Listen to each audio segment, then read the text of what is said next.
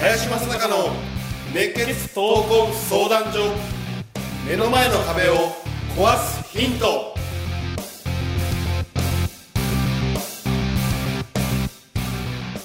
こんにちは。ナビゲーターの今野花子です。林正孝の熱血闘魂相談所。目の前の壁を壊すヒント。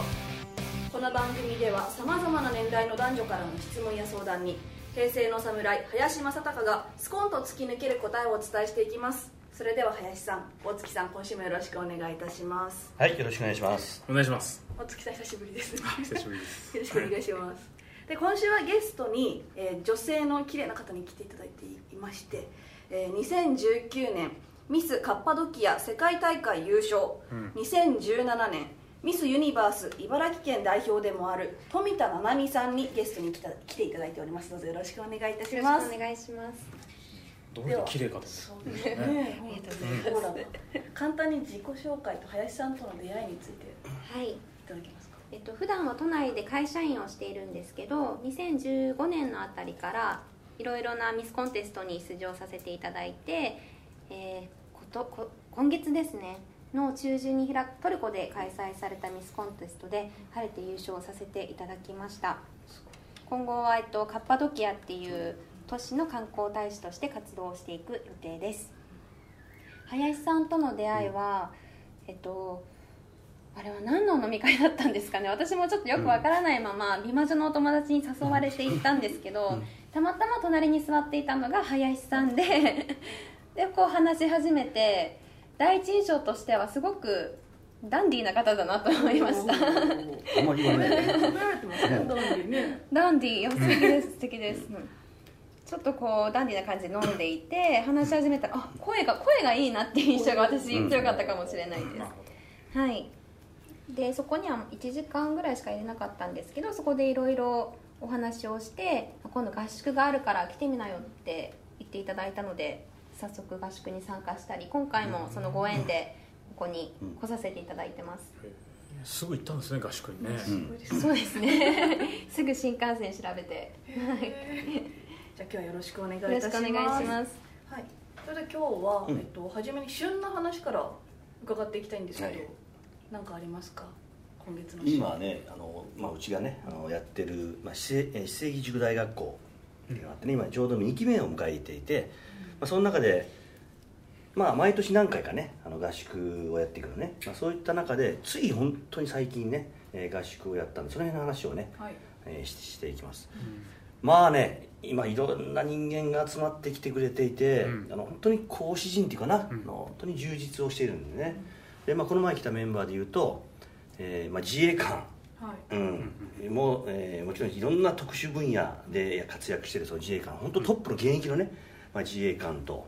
で防衛大学校の、えー教官、まあ、防衛大学校っていうのは本当に今の日本の教育の中でね唯一宝塚と防衛大学校だけは今の、えー昔のねえー日本の教育が残されていると言われているような非常に稀有なね、うん。まあ、教育をしているような、まあ、そういったところで、えーもちろん自らが大学を出て、えー自らが教官をしていると、まあ、そういったね、えー人間に来てもらったりとか、えーえースーパーバンタムの、ねえー元元世界ランカーとかね、うん、あとはもう本当にいつも通りその講師陣はあの日本でトップでやってる女性の営業マンとかね、まあ本当にあの多岐にわたるえーそういう講師陣の中に、まあ、今回あの富田さんにねあの来てもらって。で僕はなぜ彼女を誘ったかというとね、もうまあミスコンとかっていうのは僕の中では全然この、まあ、もちろん興味もねなあるないではまあなかったっていうことと、見ることもないよね実際には。うん、そういった中であのただこの綺麗な子が出ていってなんとなくこの、えー頑張ってるところかななんて思ってたのね実際には、うん。であまり縁がなさすぎてね、うん。でそういったことを思ってた前は先入観があった覆すには十二分の理由だったんだよね。なぜ出たかっていう理由が、それはね僕の中ですごく響いてね。ああこの子は絶対にまあこのミスコンがどうこうっていうのは分からんけども、えー人生においてこの子は絶対にあの本当向上心を持って成功していくタイタイプだろうなというのがあったんで読んだんだよね。で絶対に役に立つと思って、うん。っていうようなことがあってまずねあの富田さんのなぜこのミスコンで始めたのかっていうようなところから少し聞いてみたいなとはい思う、聞いてみたうんいです、なるほど。そんな話があったわけですね合宿で、ありがとうございます、はい。そのお話というのは私15歳の時からマルタ共和国っていうイタリアのこう端にある小さな島に留学していたんですけどそこで当時はアジア人がすごく少なくて学校でも私日本人1人しかいなかったんですけどそこでちょっとこう人種差別があったりしてそれこそあの道端で生卵を投げられてしまったりとか、公共の場の出入りはちょっと君はアジア人だからっていうことでできなかったりだとかっていうことがあってあ私アジア人じゃって言っちゃいけないのかなとかこう自分のアイデンティティにすごく葛藤があったんですね。でそんな時にテレビでミス・ユニバースっていう世界で一番大きなミスコンテストの大会で日本人が優勝したんですよ、で、うん。ステージ上でもう自信満々に歩いてすごくキラキラしていて自分の意見もしっかり述べられる強い女性がいたんですね。それがすごくかっこいいと思ってあアジア人とか日本人とか関係なくてこんな風に私もちょっとなんだろうなキラキラしてみたいなって思ってミス・ユニバースってなんだろうって探したのが検索したのがきっかけです。日本人は差別されないって勝手に思ってました、ねうん。っていうふうに思うけども実際にあの西欧では植民地政策をやった時も含めて人種差別が普通なんだよね、うん。っていうものをこの年齢で経験してるっていうことっていうのが僕の中でまず響いたこととそれを覆そうとするエネルギーっていうかな、うん。それがね僕素晴らしいなと思ってね、うん、でそのぐらいね日本人って優遇されてるというのは確かにあるんだけどあまりにも今外に行かなさすぎて経験することはないんだよね。そういうこと。をだからそれこそイエローモンキーだとかって言われることもないじゃない。日本にいれば、うん。ね。で女性なんかイエローキャブって言われてるんだからね、うん。アメリカに行ったら、うん、分かんないでしょ？意味が。分かる。まあそのぐらいあの逆に人種差別っていうことからあまりにも乖離したところで住んでるのが日本人で、まあ、悪く言えばボケた今ね、うん。あの民族になってるうんそういったことをねあのやっぱり自分で体感する中で覆そうそうとする気持ちの問題。本来はこれがえー昔一番日本人が持ってたところなんだよね、まあ、そういったものを持ってるなと思ってあの非常にねあのこの話で楽しかったなと。で、まあ、そういう中で、まあ、本当にありとあらゆるえーような人間が集まってその学生たちをね、まあ、指導していくんだけども。でもちろん一個一個のセッションはね、あの非現実性なところもあるわけですよ。いきなり火起こしとかね、火がないところでどうやって火をつけるのかということも含めて。たった一歩のマッチしかなかったらその一歩のマッチを無駄にできないですね、でその時にはもう相当ねその一本を大切にするために絶対につくようなやっぱ仕掛けがあるわけですよ。そういうことを学んだりとかね。でも今の日本で普通にガスコンロがあったらそんなことも考えないじゃん、でもたった一本この一本がつかなかったら死んじゃうみたいなね、うん。状態においては絶対つくためにはどうすればいいかを考えていくわけでそのために彼ら専門今自衛官なんか専門だよね。サバイバル技術を持ってる、そういった人間がいることの価値っていうのと、うん。実際やってみてまあねご飯がうまく炊けなかったりとか、うん。まあ硬いわけよ。でもねそれがどんだけ思い出になるかね、あんな飯まず食べることないから。今の今の世の中で生きてて、うん。そういったことも一個の思い出なんだよ。でもみんな創意工夫する中でね一人一品ずつ学生たちが作ってくれたりとかね、うん。でやっぱ同じ釜の飯を食べるっていうことがいかに大切なことなのか。中身じゃないんだよねその時間の共有とあとみんなのために一人が頑張る、ね、一人はまたみんなのために何かを考える、まあ、本当に、まあ、あのよく言われてるね。あの one for all all for one というようなことがまさにその合宿の中ではあの散りばめられていて、まあ、そんなことを、まあ、体感した、まあね、今の週の話だけど、まあうちの会社でもやるじゃないよく、ね合宿っていうのは、はい。で毎月毎月1回ランチミーティングをやるんだよね、うん。ここでみんな集まって、はい。それも女の子が作ってくれてそれを我々が食するっていうね、うん、そういったことをやってるわけよ。だからそのねいかに同じことをするっていう、その空間にいるっていうことが大事なことなのかっていうのが、まあ、ギュッとこの凝縮されてねあの合宿ではできるよね、でしかもそこに集まってきてる人間っていうのは、まあ、それぞれの業界とかねいろんな分野でトップでやってる人間が来てるわけなんで、まあ、共通のものを見つけてほしいなと思っていて必ず何かの,、ね、あの業界なりいろんな世界でトップでやってる人間って共通のものがあるわけですよ。それをね掴んでほしいんだよね。感じてほしいんだよね。だから理屈じゃないっていうのはそこなんだよ。で夜な夜なねずっと本当にえー3時4時まで話をすると多分いろんなことが吸収できると思うね、まあ、それがね一番あの、まあ、最近で言うとね、まあ、週の話なのかなと、もう俊介なんかでもな何回もね会社では合宿するじゃん同じように。はい。どどうそういうところってのは？いや今あの富さんの話聞いててあのなんですかねこのこれがたまたまじゃないこことが2つやっぱあって、たまたま隣っていうのはこれたまたまじゃないというのがまず一つ、うん。偶然じゃなくて必然だっていうのが一つと、あとこれ一番大事に林さんがしてるのがその時に合宿に来るかとうん。言った時にすぐ来たと、これこれもすごく大事な要素だなと思って僕今聞いたんですよ、うん。それってどんな心理状態だったのかちょっと聞きたいなと思って。大抵パッとねその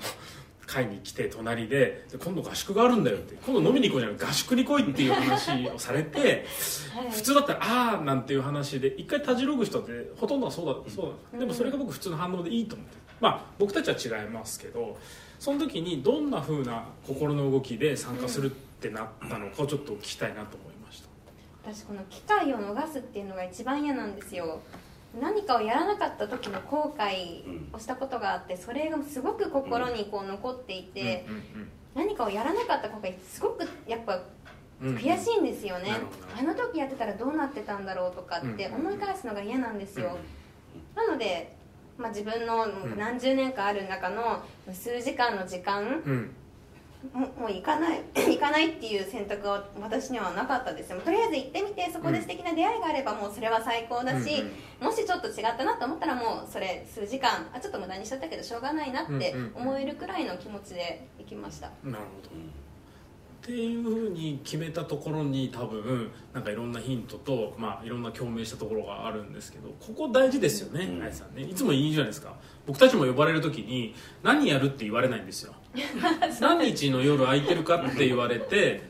さ空いてますって言うとそれしか分かんないでそこの時間に行くだけなんですね、うん。でも何やりますかって聞いたらもうアウトなんですよ。お前何やるかどうかで来るのかっていうふうな。空いてるかどうか俺は聞いてんだってよく言われる でも確かに理にかなっていて空いてるかどうかを聞かれていくっていうのと合宿に来るかで運かその日空いてるかっていうのは同じ要素なんでここをすごく林さんで大事にしてると思うんですけどね、うん。この辺で林さん、ななんでここ大事にしてるかってもともと僕自身もその大先輩からそういうような教育を受けたっていうことが一つと、あの要はたかだか二十数年間、ね、しか生きてない人間が自分の判断でいや自分のフィルターだよね、フィルターでものを考えたって何もないわけよ。うん。でもこっちはいいと思ってるわけですよ。極端に言えばそこでビジネスをしようとかね騙そうとかって1ミリもないわけよ。うん。本当に良くなってもらいたいからそういうことに見合うかどうかいや来るかって言ってるだけだ。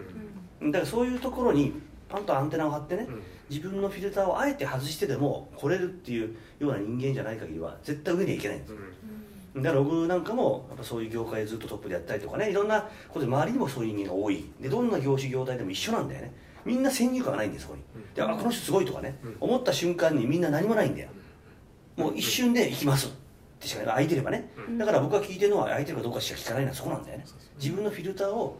あのあえて持つなとその場はねうん。普段はだって自分のフィルターでもの考えるわけじゃん。自分の価値観で考えたりとか、い。ろんなことやるわけだけど、うん。それはそれいい実務としてはいいと。実務じゃなくてこれはあくまで学びだから。学びの時はフィルターを持たないということを、まあ、あえて言うためにそうやって言ってる。だから面白いのにね、うん。あの何やるんですかって聞いたやつはもう呼ば呼ばないからね。そうですね。私もそういえば、ね、言ってくださらなかったですよね。何をするのか。うんそう。言っててわからないから。そうですよね、うんだから相手にとって必要だから空いてるかっていうことを聞いてるってことですもんね。そう。そこに OK したっていうだからこれ聞いてるリスナーの人もこういうことなんか大事にしてほしいな、何をやるかじゃなくてね、その人にとって大事だから呼んでくれてるっていう、うん。この感覚が多分まあ今日も来ていらっしゃってるってことはその時が いい合宿だったんだろうなとはそう思ってですもうますけど。一緒のその多分信頼感ですよね、うん。あこの人なら信頼できるし何かためになることを考えてくれてるんだろうなって直感で思ったのでやっぱり行こうと思いました。なる